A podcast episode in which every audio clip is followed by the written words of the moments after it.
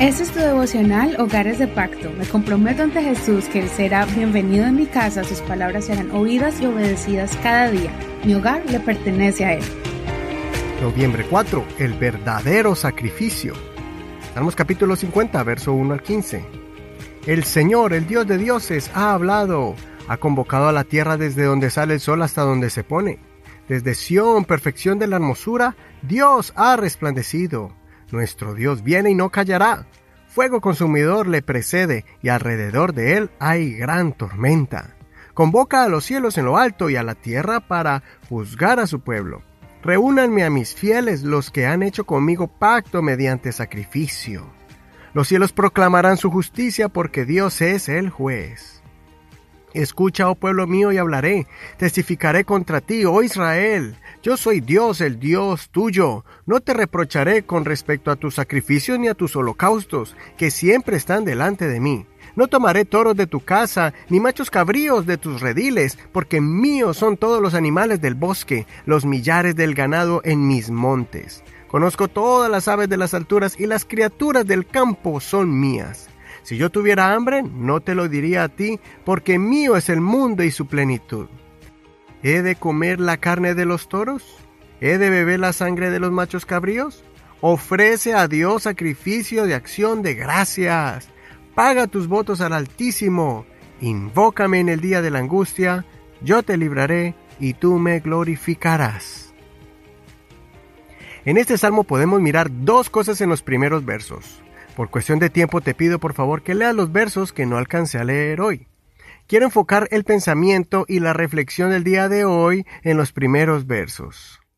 El salmista se convierte en un comunicador de la voz de Dios y nos describe un evento celestial cuando el Señor hace un llamado a todos sus fieles, a todos los santos que permanecieron fieles en sus sacrificios al Señor y que fueron verdaderos adoradores.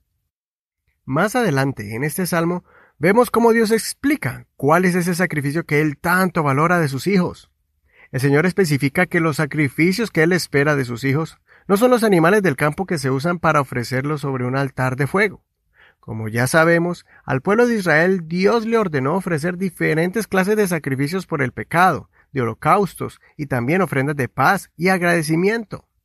La lista de los diferentes tipos de ofrendas es variada de acuerdo al tipo de ofrenda y también a la posición económica de la persona. Desde cereales, vino y otras clases de ofrendas vegetales hasta los animalitos como las aves pequeñas, ovejas, carneros, corderos y becerros de diferentes edades. Pero el Señor es claro y dice que realmente Él no se enfoca en el tamaño y la forma de la ofrenda presentada delante de Él no depende tanto del objeto ofrecido, sino más bien de la actitud y la intención del corazón de aquel que trae la ofrenda. De nada sirve traer la mejor ofrenda de la manada o de las cosechas si no hay una actitud verdadera de agradecimiento. El Señor quiere ver reflejado en la ofrenda cuál agradecidos estamos. No solamente es traer una ofrenda de la forma tradicional como un voto al Señor, sino que después de eso ¿Qué actitud tenemos todos los días en todas las etapas en las que nos desarrollamos? ¿Eres agradecido por la pareja que Dios te dio o por los hijos que estás criando? ¿Eres agradecido al Señor por ese trabajo que el Señor te ha provisto? ¿Estás siendo agradecido por el lugar donde estás viviendo? ¿Estás dando gracias a Dios continuamente por la iglesia que el Señor ha puesto en tu camino para tu edificación espiritual? ¿Estás agradecido por este devocional que estás escuchando o leyendo? El Señor realmente quiere ver cuánto dependemos de Él, cuánto valoramos todas las bendiciones que Él nos da. De otra forma, estaríamos dando una ofrenda simplemente para demostrar cuán fuertes o inteligentes somos nosotros mismos. En eso consiste dar cualquier clase de ofrenda, ya sea monetaria o cualquier acción de caridad que hagamos. ¿Cómo estamos ofrendando? ¿Lo hacemos porque pensamos que somos muy importantes o porque realmente lo hacemos en agradecimiento por las bondades de Dios? Para terminar, te recomiendo que recuerdes las palabras del apóstol Pablo en Colosenses 3:15. La paz de Cristo gobierne en su corazón, pues a ella fueron llamados en un solo cuerpo y sean agradecidos. Considera, ¿cuál es mi actitud todos los días delante de Dios? ¿Clamo al Señor solamente para pedirle cosas o hablo con Él todos los días porque simplemente estoy agradecido? Soy tu amigo y hermano Eduardo Rodríguez. Que el Señor escuche tu oración y reciba tu ofrenda de acción de gracias.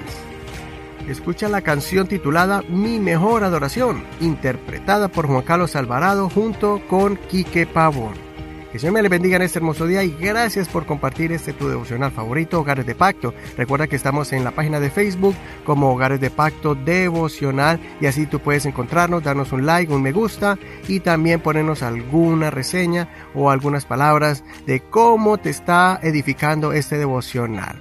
Recuerda que puedes escuchar este devocional del día de hoy y también los de los otros días pasados por medio de las aplicaciones de Google Podcast, Apple Podcast, Spotify, iHeartRadio Radio Deezer, Spreaker y muchas más. Bendiciones.